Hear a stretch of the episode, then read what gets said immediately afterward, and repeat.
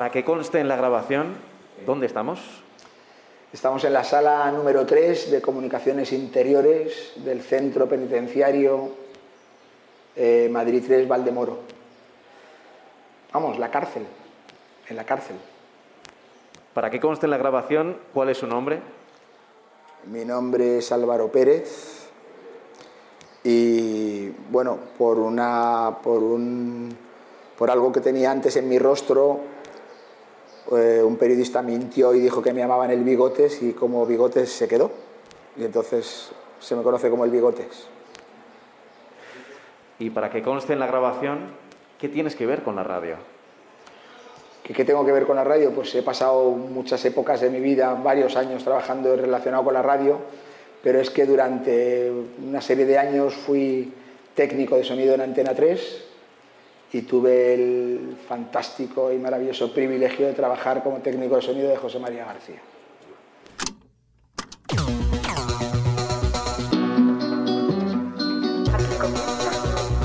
Super García. Al filo de la medianoche. Saludos cordiales. Episodio 3. La vuelta. Oye, Fernando, Dime, Pablo. ¿tú, ¿tú que le prestas voces a estas cosas? ¿Hiciste alguna vez alguna promo para García? Sí, tuve el privilegio, eh, en otra época, hace veintitantos años, de sustituir a Don Elías, la gran voz de la publicidad de la historia de la locución en España. Maestro para todos nosotros, y me decían, oye, él falta, ¿puedes conseguir su tono? Y yo, que soy muy imitador, dije, lo voy a conseguir. Y me puse así como diciendo, Vuelta Ciclista a España, Vuelta Ciclista a España. Oye, ¿tú me, ¿tú me podrías hacer una promo de la vuelta de los 80 y de los 90, de la vuelta ciclista en la radio? Por supuesto, será todo un honor. Venga, vamos a ponernos a tono, va. Vuelta Ciclista España en la radio. este instante, para el corredor Un gran despliegue de medios. controlado también por motorizadas. Helicópteros, motos de enlace, estudios volantes, final de etapa en directo. Con un intrépido y experto equipo de profesionales. Javier Herráez, Juan Antonio Alcalá, Iñaki Sagastume, Javier Romera, José Manuel Oliván, Pepe Gutiérrez, Iñaki Cano. Con las voces del ciclismo, Manolo Lama. Esta es la vuelta que queríamos, la vuelta que todos deseábamos, la vuelta donde hay batalla. la Ángel González Ucelay, Vamos a ver porque el final de etapa está siendo espectacular. Juanma Gozalo, Rico Delgado que atacó al grupo increíblemente va a ganar la etapa de los lagos de Covadonga. Íñigo Martínez Ahí está, mira hacia atrás, ya se ve ganador. 250 metros y la gloria. y Javier Ares. Una atención primorosa, extraordinaria. Y atención que va a entrar el meteoro de Segovia. Ahí va Pedro Delgado como un coloso impresionante. Antológico Pedro Delgado. Dirigen José María García y José Ramón de la Morena. La Vuelta Ciclista en la radio. Muy bien, muy bien. Y ahora que ya estamos a tono, repíteme el título del episodio. Em, eh, saludos cordiales. Episodio 3. La Vuelta. Buenas noches. Buenas noches y saludos cordiales. La radio de los 80 no se pone límites. Desde hace años ya se hacen programas de radio en teatros, en cines, en la calle y la radio deportiva no se quiere quedar atrás. Sigue avanzando. Envía un pase largo sobre Gainfa. Gainfa de cabeza centra. El balón va a. Chuta y gol. Se han instalado ya líneas telefónicas o microfónicas en los campos de fútbol, en los estadios de atletismo, allá donde haya un combate de boxeo. A la Urtani comienza el primer asalto. El deporte en directo ocupa ya su hueco en el dial. Urtani mete el puño derecho y derriba un golpe. Y el ciclismo es un deporte muy seguido en la España de los 60, de los 70 y de los 80, pero siempre en diferido. Televisión Española empieza a transmitir en directo todos los finales de la vuelta en 1983. El ataque, Marino en tercera posición, Vicente Velda sigue primero, remonta Inol como una locomotora. Y José María García quiere convertir el ciclismo en un espectáculo radiofónico. La vuelta ya existe, es una gran cita ciclista, pero García la va a llevar a otra dimensión. Acudimos a la memoria de Alfredo Relaño, Agustín Castellote y José Manuel Oliván. Eh, en la Vuelta a España llevaba el correo español del pueblo vasco. Y de repente la ETA dijo, si esto es la Vuelta a España, que se vayan a España. Por aquí no pasa. Pues que además, claro, para la Vuelta es muy fácil. Cortar un tronco, tal no sé qué, una amenaza bomba. Y ya se arrugó la familia Vergareche y lo dejaron. Todo un año lo hizo de mala manera la federación para que se salvara y la salvó y entonces entra Unipublic y ahí es un es un factor muy grande el García también con televisión española no sé qué y monta él monta ahí la Dios en Cristo para que para que eso se arregle él fue un rescatador del ciclismo. La Vuelta Ciclista España era una castaña pilonca. Es decir aquí los grandes iban al Tour al Giro eh, aquí en la Vuelta venía un tal Giovanetti y la ganaba. Es decir eh, la Vuelta la Vuelta era el espectáculo de García y de la Morena. Mira, García siempre me lo decía, Oli, eh, mm, tú sabes que el único acontecimiento por el cual yo salgo del estudio es la vuelta. O sea, García no iba al Tour, no iba al Giro, no iba a las finales de Copa de Europa. El único acontecimiento deportivo al que García le dispensaba un trato especial y él iba y se dejaba la vida era la Vuelta Ciclista España. Ese, ese José María en, el, la unidad móvil, ¿eh? sacando la cabeza cuando llegaba a los pueblos y la gente aplaudiendo, unos aplaudiendo, otros insultándole y tal, pero era un espectáculo, todo el pueblo, mira, mira, mira por dónde va, mira, mira, mira por dónde va. Yo estaba en COPE en ese momento y él estaba en Antena 3 y yo lo veía porque decía, mira, vamos a pasar por este pueblo, vamos a ponerlo detrás del coche de Antena 3 y ya verás. Y nos poníamos, y, él sacaba la cabeza y la gente señalándole. Era, es que José María era un espectáculo en ese tiempo bestial, pero bestial. Y para que el espectáculo de García sea el espectáculo de la vuelta, va a contar con unos aliados muy especiales. Porque si la radio es magia y los locutores pueden ser los magos, los que se saben todos los trucos son los técnicos de sonido. Mi nombre es Luis Balduque. Soy Juanma Frasquet. Soy Raúl Espínola. Me llamo Julio Benayo, soy técnico de sonido. Y la Vuelta Ciclista a España sin duda fue el gran reto histórico para hacer radio lejos de los estudios. La idea es relativamente sencilla. Los reporteros se moverán en motos y en coches y contarán al lado del pelotón cómo va la carrera, mientras que un narrador esperará a todos en la línea de meta. Lo explican mejor los reporteros Javier Herráez, Javier La Laguna y Pepe Gutiérrez. Eh, éramos 23 tíos, 23 personas, ¿eh? entre técnicos, redactores, narradores, comentaristas. O sea, eso era un montaje increíble. Era increíble, era increíble. Y era la radio pura y dura, la radio de de comunicación. Los ingenieros se subían a unas montañas y ponían una, una lanza enorme, que era a modo de antena, con sus vientos ahí para que no se cayera, y entonces eso servía también de repetidor para que en los coches, el Midland, pudieras hablar con un coche, pero a la vez entrar en, en antena. Había una moto que iba detrás de, del pelotón con un cassette en la mano, te acercabas al coche de un director, por la ventanilla le grababas, salías con esa moto, que era lo que te servía para poder pasar el pelotón y adelantarte unos kilómetros, donde ya pues un técnico se había eh, situado eh, pinchando un teléfono de un restaurante, una gasolinera o allá donde hubiera una cabina telefónica, enchufabas el cassette y dabas una visión de un directo, es decir, salía la voz del ciclista y decía, joder, este está, está metido ahí en medio. Pinchas el teléfono, le das la llamada por teléfono a la central a Madrid y desde Madrid se conecta el técnico, coge ya la llamada y coge el retorno, para coger el retorno y ese retorno se lo mandaba al resto de, unidades móviles, bien sean motos o coches. Luego, de repente, eh, había un coordinador que era, estamos entrando en provincia de Valencia, eh, poner el 93.7 y todos sintonizábamos el 93.7 porque entonces era la única forma de escuchar retorno. Era todo muy coordinado. Técnicamente, esto te lo pueden decir mejor los técnicos. Ya, pero si escuchas a Luis Balduque o a Julio Menayo, dos de los técnicos creadores de esta idea, no parece tan fácil. Hicimos simplemente ponerle un dipolo de frecuencia modulada y ponerle un receptor con un repetidor. La intención era repetir la señal que yo recibía por teléfono. El sistema funcionaba de maravilla. Nosotros lo que hacíamos era asegurar las conexiones por tres lados eh, por la emisora de radio que había en la ciudad más próxima, mediante los equipos que teníamos, a los repetidores para, para las emisoras y por teléfono.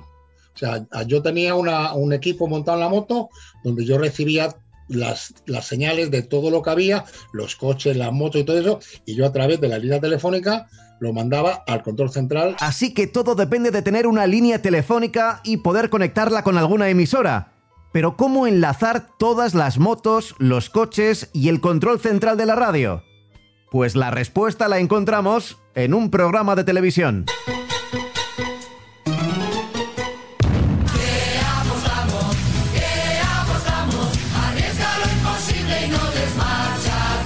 Eh, Javier y Francisco apuestan que serán capaces de abrir la chapa de una botella de refresco con el abrebotellas acoplado al patín de su helicóptero en un tiempo de tres minutos. En este momento vemos como Francisco Lucas y vean con qué velocidad en tan solo 29 El helicóptero fue el enlace que unía todas las señales de audio que generaba la transmisión radiofónica. Y uno de los pilotos más veteranos es precisamente al que escuchamos en qué apostamos, Paco Lucas.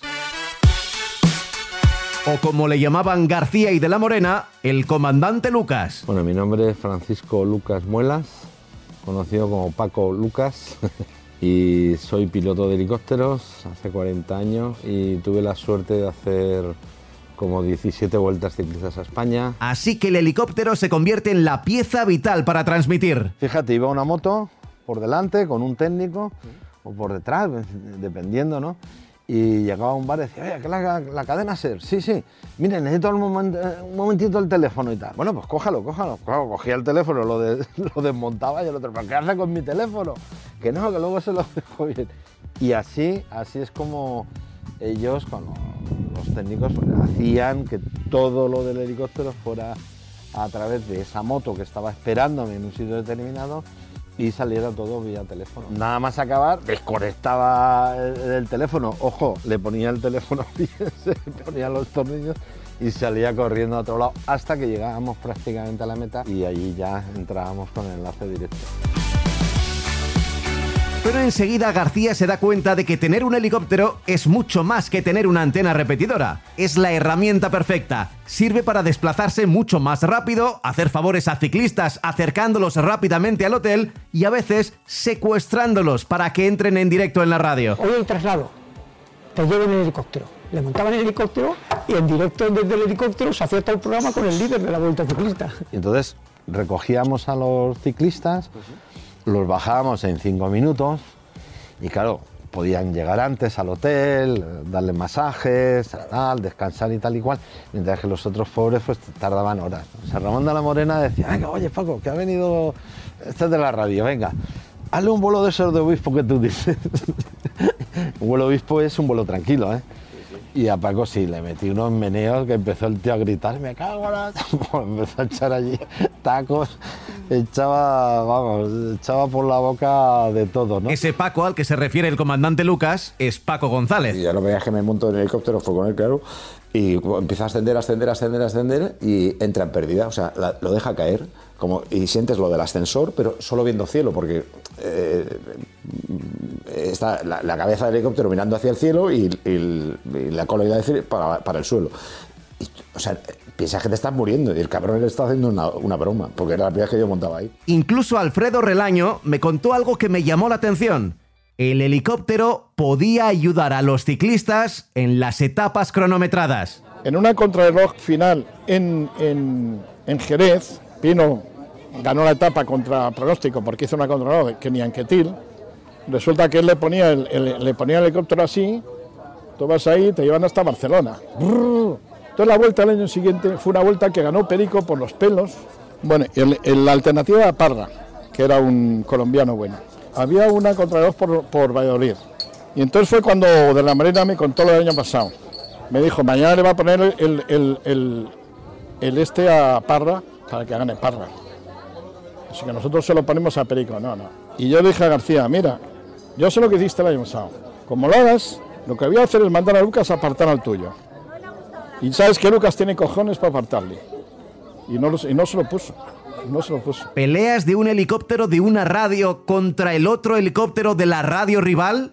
Esto parece una película. Yo estaba en esa vuelta a España como trabajador de la COPE, ¿no? Eh, como miembro del equipo de COPE, pero no, no lo recuerdo y no me consta. ¿eh? Yo eso no lo vi, pero lo escuché. Desde el trinchera lo que se escuchaba es que García ayudaba con su helicóptero a otros. A lo mejor nosotros estábamos ayudando con el, el helicóptero de Paco Lucas a Perico Delgado, yo qué sé. Es francamente, en lo técnico es muy difícil. Es decir, un helicóptero tiene que volar a una distancia mínima. Es decir, no puede bajar a, la altura de, de un ciclista para posibilitar eh, ayudarle, ¿no? Con el tema del aire. Bueno, pues la leyenda o el rumor dice que el ayudado fue Álvaro Pino.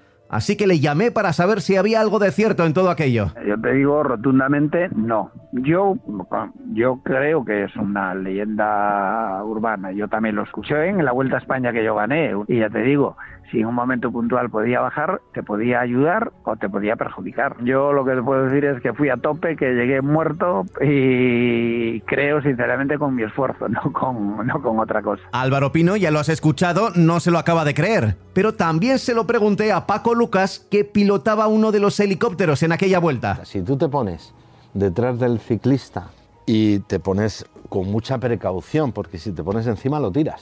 Él va como en una campana sin aire. Entonces, efectivamente, le puedes ayudar. En un, en un Giro de Italia se, se, hizo por primera vez. Y en la Vuelta Ciclista a España siempre nos decían que no, que, que no diéramos aire a ningún ciclista que nos echaban de la vuelta. Hasta ahí puedo contar. Que cada uno saque sus propias conclusiones. Nosotros volvemos a nuestro tema.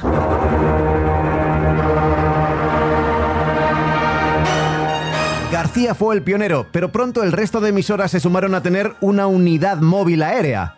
El despliegue técnico era total. Los boletines se abría con la Vuelta a España. O sea, se había caído Wall Street y daba igual. O sea, la noticia de la Vuelta a España entraban 28 cuñas y se hacían 10 minutos de la Vuelta a España. Y luego ya iban las noticias. Casi todas las emisoras llevaban un helicóptero. La Vuelta en ese momento cogió una categoría y una fama mundial, porque claro, íbamos 10 helicópteros. De pronto, un pueblecito ahí perdido en Castilla-León, Asturias o en Cantabria, veía cómo empezaban a sobrevolar helicópteros, empezaban a pasar motos, coches, un espectáculo que, que era la otra vuelta, como yo le llamaba, es que no tenía nada que ver, era tremendo, pero tremendo aquello. Yo luego iba al Tour de Francia y no veía pues el despliegue que teníamos en la vuelta con las emisoras, con las motos, era otro mundo, ¿no? El, el Tour ya estaba enfocado, digamos, posiblemente con una visión de futuro más al tema televisivo, ¿no? En definitiva, los reporteros, los pilotos de las motos, el del helicóptero y sobre todo los técnicos estaban dispuestos a todo para transmitir la vuelta. Y cuando digo a todo, es a todo. Que se lo pregunten a Raúl Espínola. Estábamos en Avantos y se subían dos veces. Avantos ibas una vez y volvían a subir. Y en una de las subidas yo estaba en meta y me dice José María, bueno, me llama avisa mi compañero y me dice que José María quiere que le lleve el micrófono inalámbrico que iba a salir. Entonces yo me acerco a donde estaban ellos, en un descampado, cerca de los autobuses. Me acerco, José, y me dice, espérate, espérate ahí. Él estaba en directo todo el rato hablando y yo tenía 20 años, 23 tenía, era un chaval. Y de repente sale, la meta estaba allí y hacia allá me dice, vámonos para allá. Y digo, para allá, digo, esto, qué raro. Él va andando, va hablando tranquilamente y llega un momento, se para en la esquina un autobús y me dice, sujétame el micrófono. Y sujeto el micrófono y se puso a orinar. Y mi cara fue de, hola, yo con el micrófono en la mano, poniendo en la mano y me decía, y le decía, hombre, José, pero, y, me dice, ¿y si me dan paso? Digo, ¿pero quién te va a dar paso? Si eras tú, él orinando, yo con el micrófono en la mano, mientras, eh, si le daban paso, que nadie le daba paso, era el que daba paso. Siempre que la cuento a mis amigos me dicen que era increíble eso, ¿y qué voy a hacer? Todo un equipo de más de 20 personas convertía las tardes de ciclismo en un auténtico espectáculo. Vamos a escuchar un ejemplo. 6 de mayo de 1989, duodécima etapa entre Benasque y Jaca. 161 kilómetros en principio de transición, pero en el túnel de Cotefablo cae uno de los favoritos, Raymond Dietzen, el jefe de filas del equipo Teca que dirige José Antonio González Linares. Y la radio, con todos los métodos de la época, lo cuenta así en directo. Nosotros hemos salido ya de ese túnel. Ojo que puede haber, eh, es peligrosísimo. A haber la primera caída. Caída en el túnel, anuncia Radio Vuelta. Caída en el túnel y ha caído Raymond Dietzen. Uy, atención, por lo tanto, al corredor del Grupo Deportivo Teca. Vamos a esperar que no sea nada lo del alemán. Si Vargas ha caído Dietzen en el túnel, se ha hecho daño. Rafael Carrasco nos anuncia que se ha hecho daño Raymond Dietzen. ¿Quién se ha producido dentro del túnel, Rafa? Sí, en el centro del túnel totalmente. Él estaba como inconsciente, no lo podía levantar. Confirmado totalmente Raymond Dietzen, ¿no? Sí, con toda seguridad, José María. Yo he pasado delante de él a medio metro. Con cuidado para no tocar a la bicicleta y a él. La nueva comunicación del corte inglés, Grupo Deportivo Teca. José Antonio González Linares. Dime, dime. Bueno, pues el colmo de la desgracia, José Antonio, ¿no? Bueno, pues sí, lo que es triste es que en el año que estamos todavía tengamos que andar a ciegas. Es una, una, una vergüenza que te pueda pasar un túnel de un kilómetro que no se ve ni con una perilla. Para matarse un corredor está conmocionado, tiene la ceja echada abajo, tiene una cadera medio desarmada, tiene la boca, está hecho un Cristo, como se dice vulgarmente. Adelante, Iñaki. Porque se ha detenido la ambulancia y ha pedido a la doctora que le acompañe a la presencia de la doctora que venía acompañándolo y va a producirse de un momento a otro la evacuación de Raymond Dieter. Doctora, ¿cómo está Raymond? Bueno, mantiene bien las constantes vitales y lo único que podemos decir es que tiene un golpe muy fuerte en la cabeza. Ahí está Raymond Dieter, que levanta la cabeza, lo vemos cómo reacciona, abre los ojos y nos mira. Yo creo que afortunadamente no corre peligro la vida del ciclista, aunque como decía José Antonio González Linares, está hecho un auténtico Cristo y afortunadamente el doctor... hombre. hombre. Vamos a tratar de ayudar al doctor, ¿eh? De acuerdo. En este caso concreto, Pepe Gutiérrez se despoja del casco y está echando una mano al doctor Astorqui a los miembros de día para incorporar precisamente, eso sí es un trabajo de un reportero en un momento clave en el que la carrera es secundaria. Ahí están las imágenes de televisión con Pepe Gutiérrez cargando con la propia camilla del servicio de asistencia día en el preciso instante en el que está entrando están eh, introduciendo la camilla en el helicóptero de la Guardia Civil. Perdón, no sé si José Antonio González Linares está en el coche por si, si sea algo que le pueda solucionar Pepe Gutiérrez. José Antonio González Linares, ¿lo recibes? Sí, sí, te recibo, José María. Pero Pepe está con, con Raymond, va a partir el helicóptero, ¿necesitas algo? No, no, nada, cuando termine la etapa me marcharé para la clínica, pero ahora nada. Pues tranquilo porque si quieres para hacer más rápido el traslado, desde la línea de meta nosotros te recogemos y te llevamos a, te llevamos a Pamplona, ¿eh? De acuerdo. Adelante, Javier Ares. 149, estamos con de moto. Sí, Pepe Gutiérrez. Prioritario, José María. Hay que comunicar con el, con el capitán de la Guardia Civil, el comandante que va al frente de las fuerzas, para que comuniquen al COS de Pamplona, comuniquen al COS de Pamplona que esté todo previsto para el aterrizaje del helicóptero de la Guardia Civil en el Hospital de Navarra. COS Pamplona, todo previsto, helicóptero Guardia Civil Hospital de Navarra su aterrizaje. Paso la comunicación a Alberto Garea, que lo tengo a mi altura, al comandante de la Guardia Civil. Por favor, desde el helicóptero que comuniquen al COS de Pamplona, todo preparado para que tome tierra el helicóptero de la Guardia Civil en el Hospital de Pamplona. Atención en la unidad aérea SEAT a 400 pies de altura y tomando altitud en dirección a Pamplona. Atención, José María, unidad móvil aérea de Antena 3, módulo SEAT, ¿cómo se recibe, cambio? Perfecta, perfectamente, Pepe Gutiérrez. Hemos recibido, no sé si habéis recibido ya esa comunicación de Pamplona. Y José Antonio González Linares escuchaba con alegría esa noticia, José Antonio.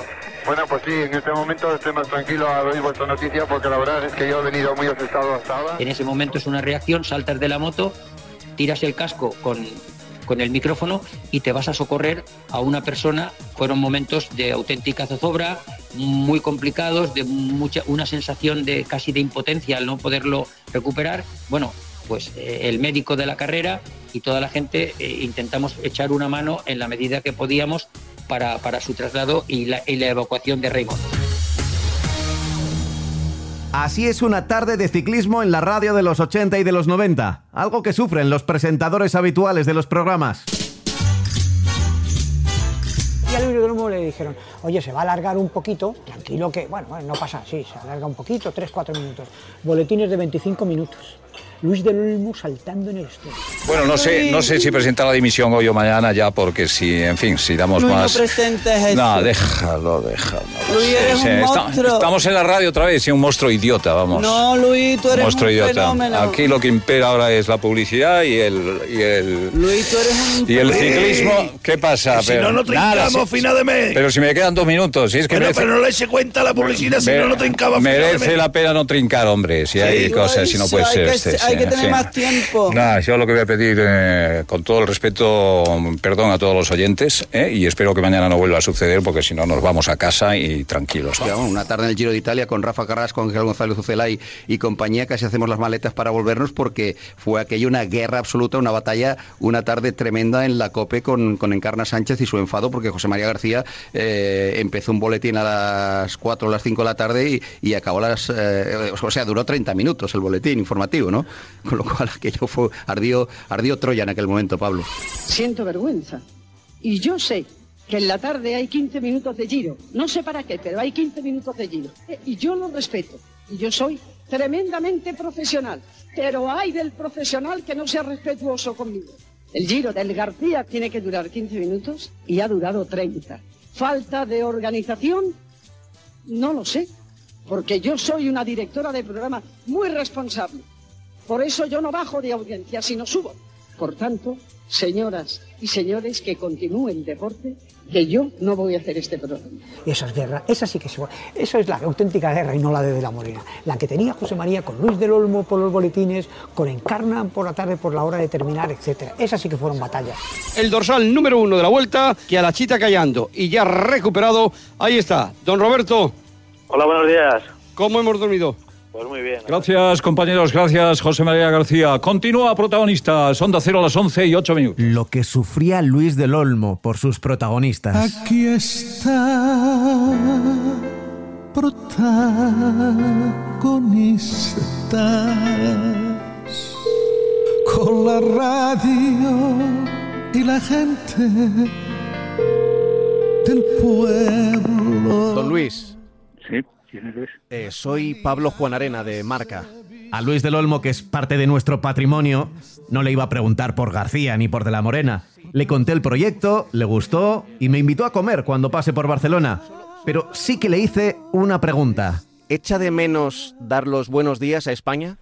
Hombre, pues sí, porque aquel buenos días era una, una, un indicativo de protagonistas. claro, claro que echo de menos y echo de menos protagonistas y echo de menos el contacto con los oyentes. Y echo de menos el despertador cuando, cuando sonaba a las seis de la mañana para que me indicaba el camino de la emisora. ¿no? Y, y no volvía hasta, hasta las once de la noche. Lo echo de menos, lo echo de menos, ¿no? pero bueno, eso es historia. Las mañanas se visten de fiesta, protagonistas, protagonistas. Protagonistas. Luis del Olmo. Bueno, te prometo que antes de acabar este episodio vamos a aclarar si Alfredo Relaño en una edición de la Vuelta golpeó a García y también tengo cita en la cárcel con Álvaro Pérez el Bigotes, que fue su técnico de sonido. Mi nombre es Álvaro Pérez y bueno, por una por un, eh, un periodista mintió y dijo que me llamaban el Bigotes y como Bigotes se quedó. Y entonces se me conoce como el Bigotes. Pero antes de todo eso, vamos con los líos de la Vuelta.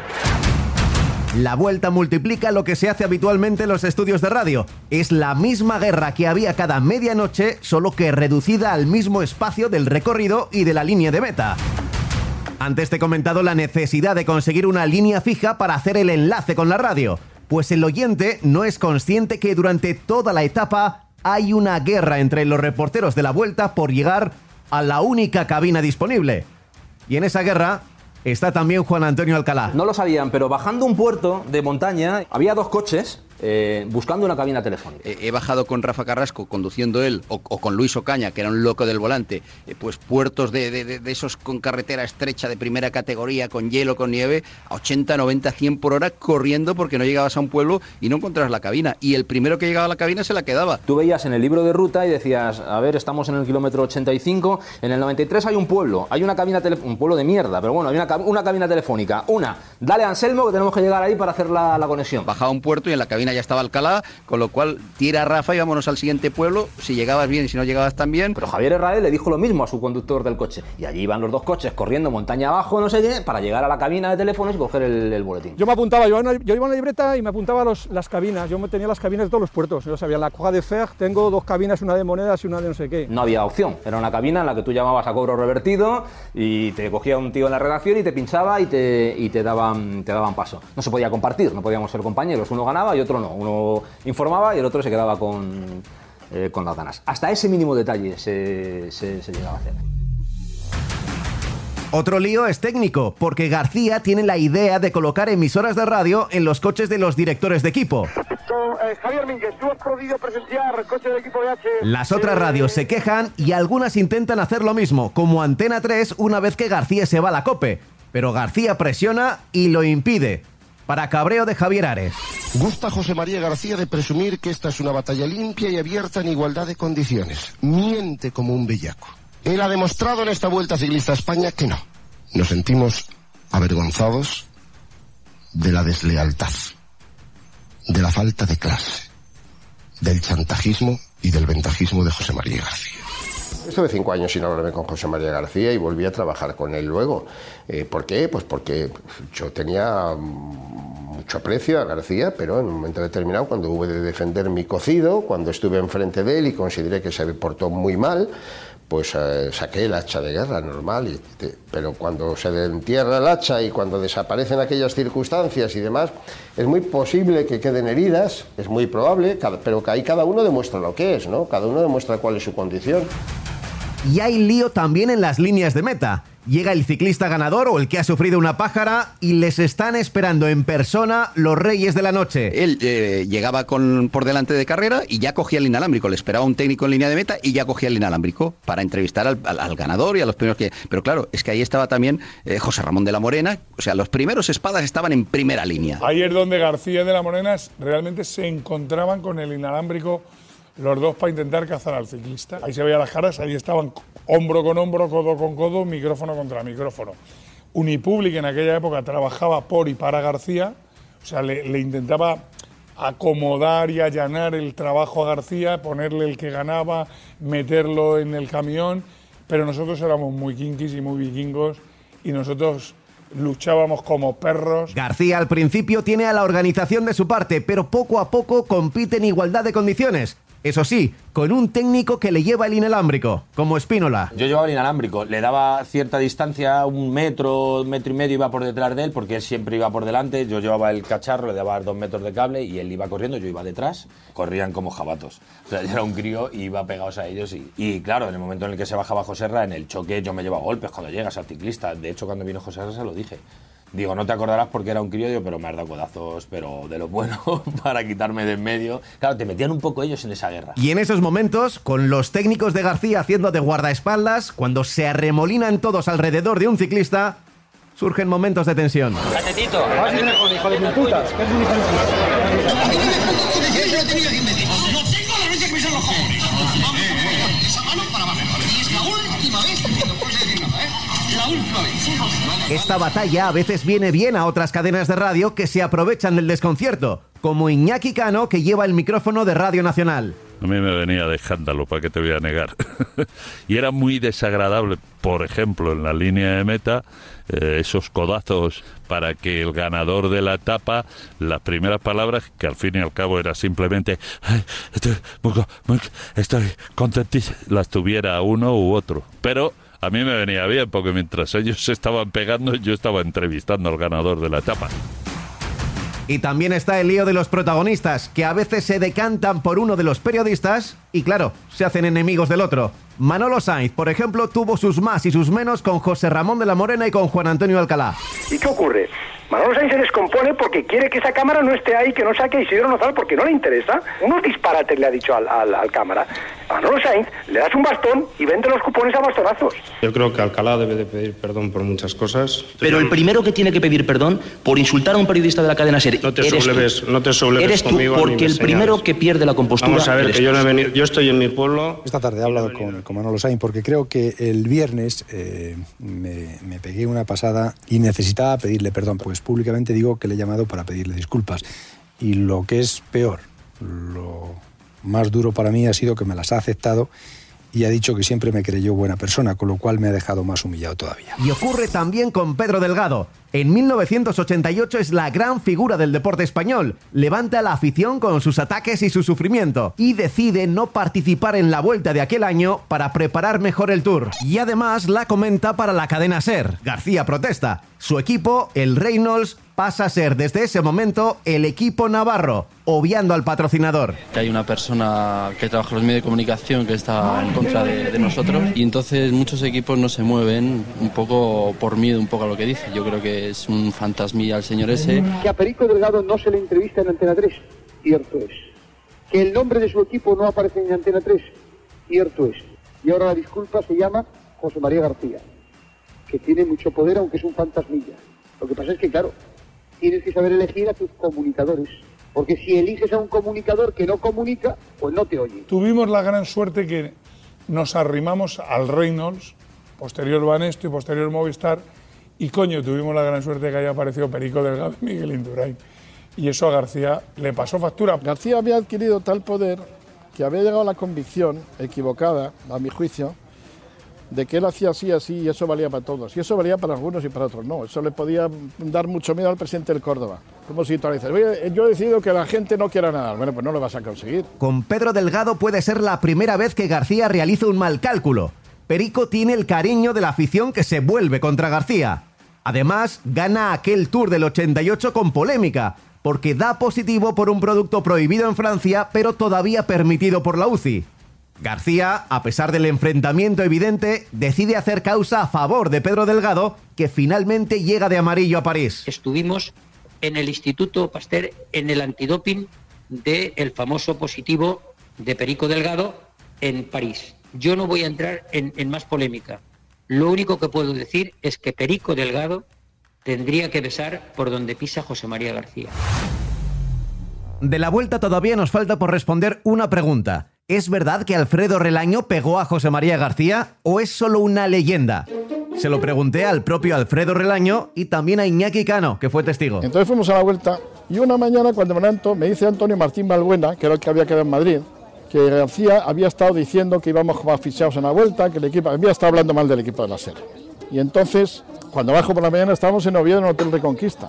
Y le veo que está abajo bromeando con todos. Estábamos en la puerta. El Hotel Reconquista tiene un hall muy grande. Y voy y le digo, oye, me parece muy mal que estás aquí y que anoche, no, no he dicho nada, sí, "Ah, te lo han contado mal, no me lo han contado mal, me contaba mal bueno, has dicho tal, tal, tal, y si no has dicho tal, Yo recuerdo una frase de Relaño es no quiero que vuelvas a tocar a mis chicos o no quiero que te vuelvas a meter con mis chicos. Y entonces él me coge del hombro y yo vuelvo y le di un, y le di un revés así, ¡zas!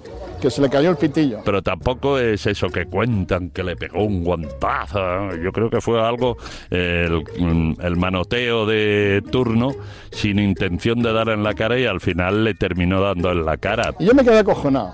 Le pregunté a Julio César Iglesias y dijo, pues mira, no va a decir nada al Butano. Yo temía que dijera esta noche, no sé qué, que montara. Joder, el Butano tenía una audiencia para montar aquí. Han mandado un idiota que no... Pero yo toda mi preocupación es que no corriera. Y me acuerdo que aquella noche, ahí cenábamos pues en algún sitio de esos restaurantes bar grandes que hay. Nos vienen con ocho botellas de champán. El camarero, que, que dicen que dicen los de Radio Nacional que invitan a un tal relaño que no sé qué.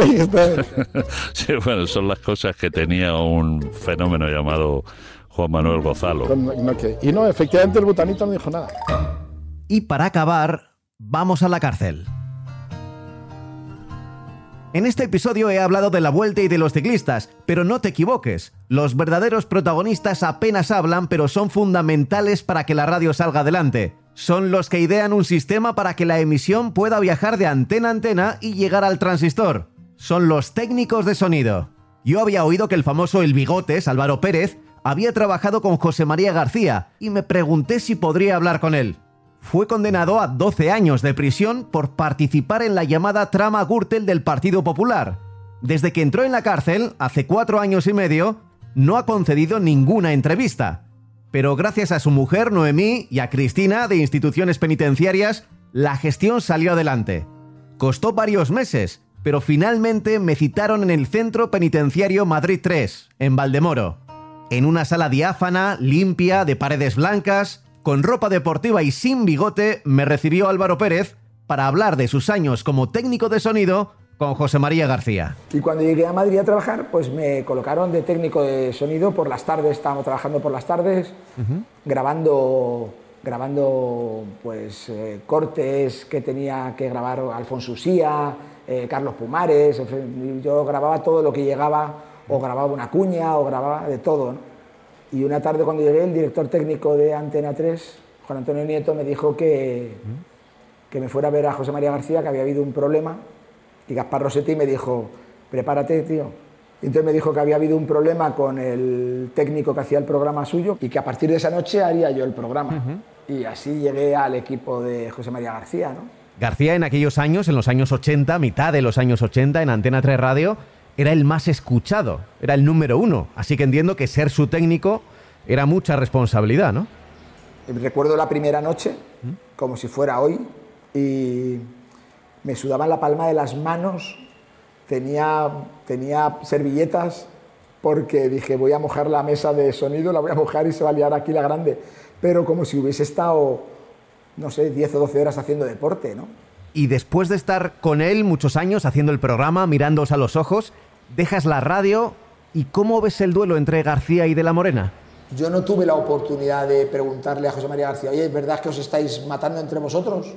Ya. Sí, se tiraban cuatro, cuatro dentelladas y tal públicamente, pero, pero yo creo que era más lo que la gente estaba disfrutando por la guerra que se estaba montando que lo que realmente hubo entre ellos.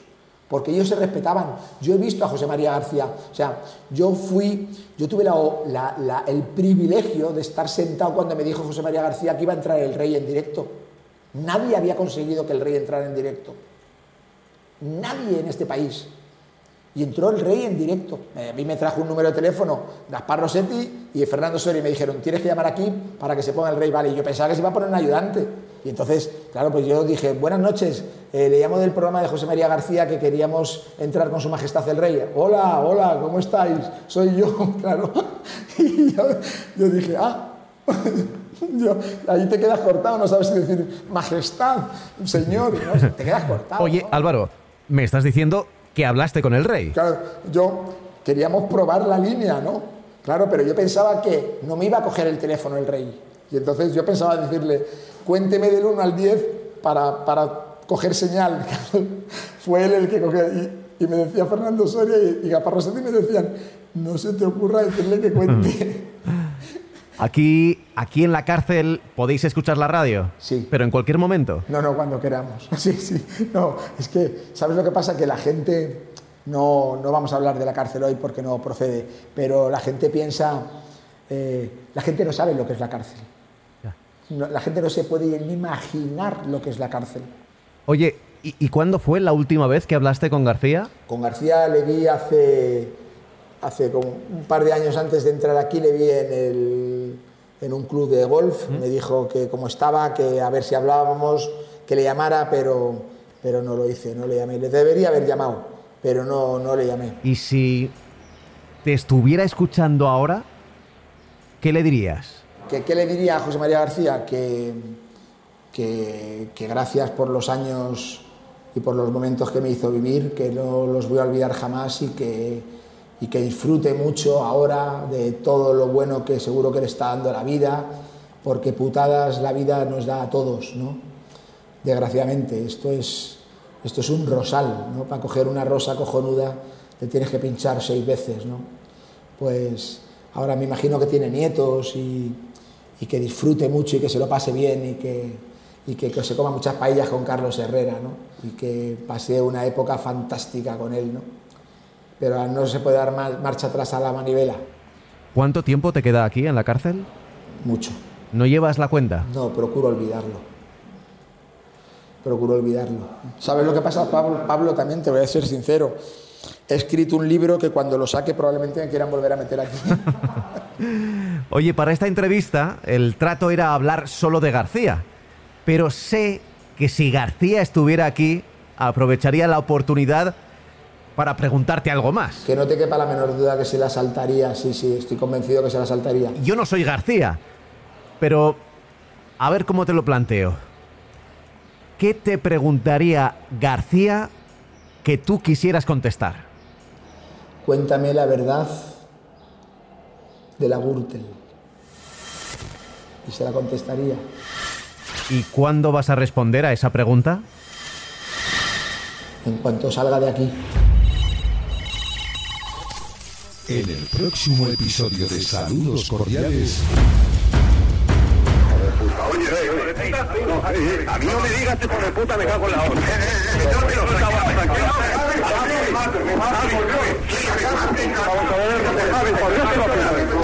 Por Dios te lo pido, Javi. Dígame. Javi.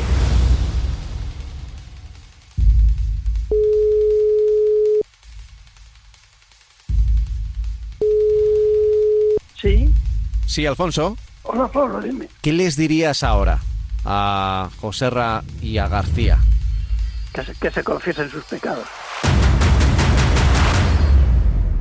Saludos cordiales. Un reportaje de Radio Marca. Un podcast de Pablo Juan Arena. Saludos cordiales. Un reportaje de Radio Marca. Un podcast de Pablo Juan Arena.